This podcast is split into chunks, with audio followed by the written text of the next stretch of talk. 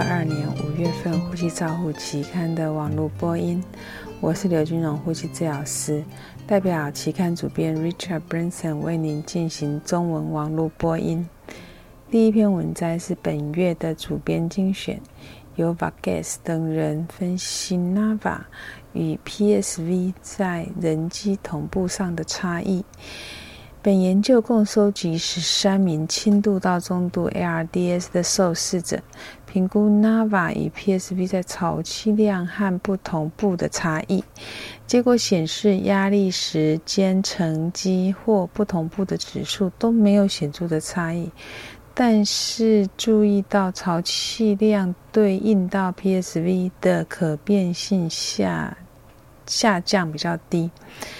所以那个。Marius 跟 Gamma 的 Arose 评估评论是详细介绍比较模式的复杂性以及可用于评估同步性。他们对命名法缺乏标准化表示遗憾，并且主张就定义方法来达成共识。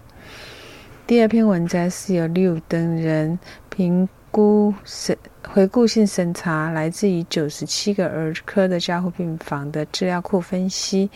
资料包括重症气喘期间的氦氧混合气气的治疗。结果显示，在四万个受试者资料，有二点五 percent 的受试者氦氧。接受过氦氧混合治疗，有三分之一的受试者需要机械通气。那是否使用氦氧混合气的结果跟比较组之间并没有显著的差异？所以研究的结论就是氦氧治疗不是非常常使用的一个治疗，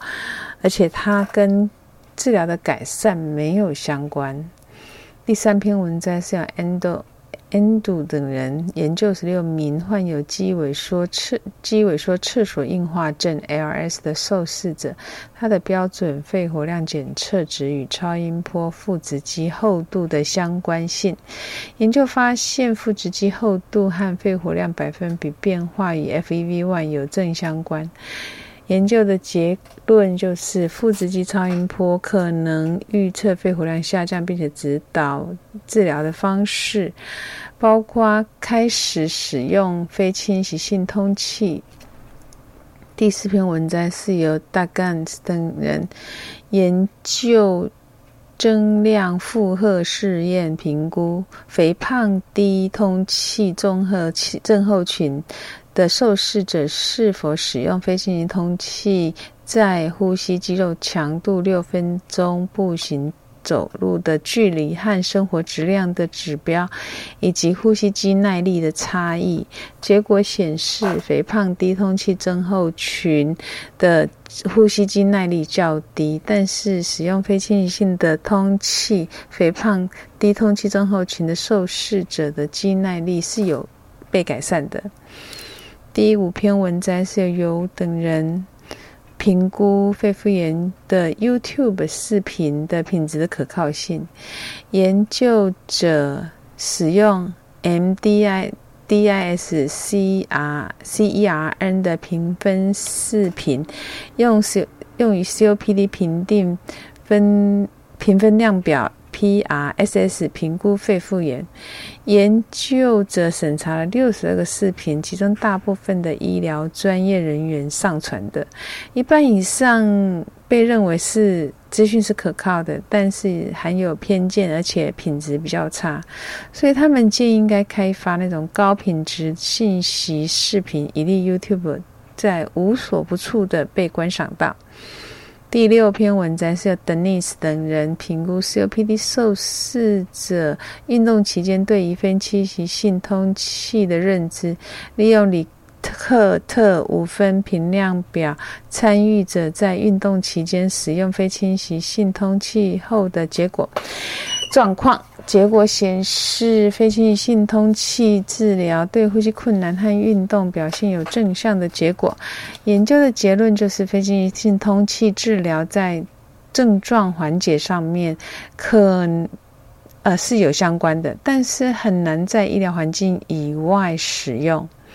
第七篇文章是由 Volk 等人分析 ALS 功能评定量表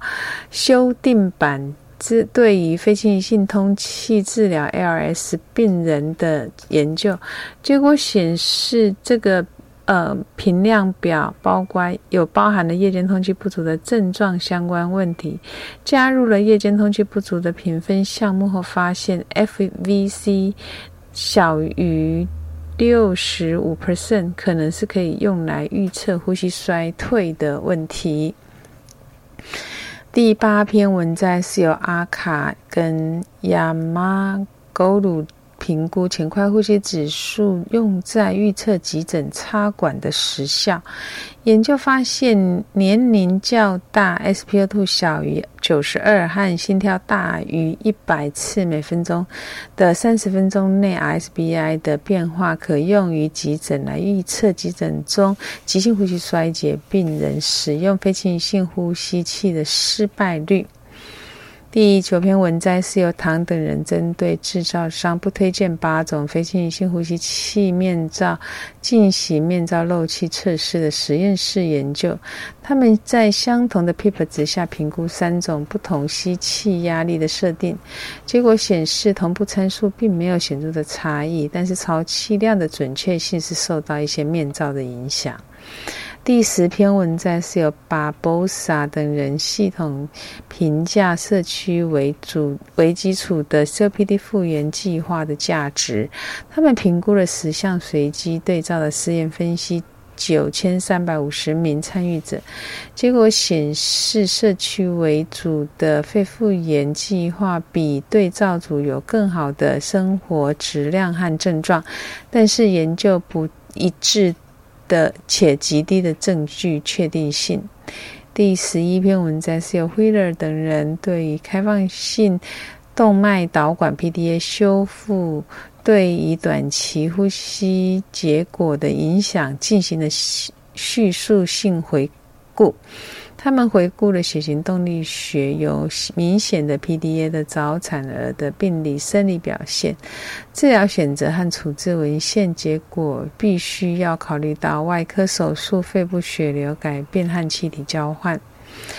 第十二篇文章是由 White、Joe 等人与 MacMullen 等人针对院前照护。使用超音波作为导引食道插管角色进行了正反面的辩论，包括每个立场辩护的原始论点和简短的反驳。赞成方主张超音波能够避免院前照护中食道插管的意外，而且麦克穆勒等人认为呼出二氧化碳这种照护的标准更容易获得、更容易实施，而且。比操作人员的误差也比较小。以上是二零二二年五月份《呼吸照护期刊》的中文网播，由中国医药大学附生院呼吸治疗科刘金荣呼吸治疗师的翻译与播音，朱嘉诚呼吸治疗师的修稿与审稿。如果你想进一步的了解原文的内容或过去的议题，请上美国呼吸照护期刊 www 点 rcjournal 点 com。你也可以借由网络的订阅，自动收到未来的网络播音议题。谢谢您的参与，再见。